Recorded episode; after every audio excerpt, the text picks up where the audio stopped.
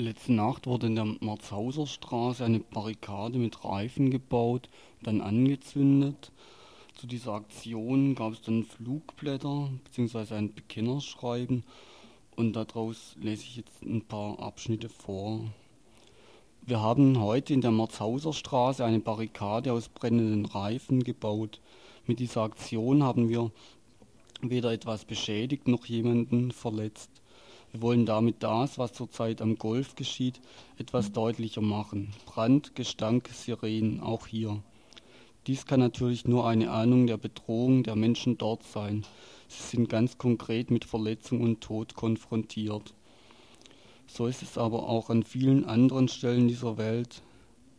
Krieg gegen das Volk in El Salvador, Interventionen in Grenada und Panama, Kontrakrieg gegen Nicaragua, von Südafrika finanzierter Terror in Mosambik und Angola. Überall wird den Völkern ihr Selbstbestimmungsrecht verweigert. Allen voran dabei die USA, aber auch die BRD, England, Frankreich sind immer wieder daran beteiligt. Weiter heißt es dann, genug Gründe gibt es aber auch hier, um auf Völkermord, Ausbeutung und Unterdrückung aufmerksam zu machen.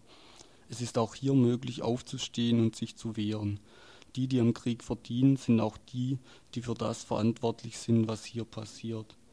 Am Schluss dann noch, dazu bedarf es aller Menschen, die sich gegen diese Kriege wenden.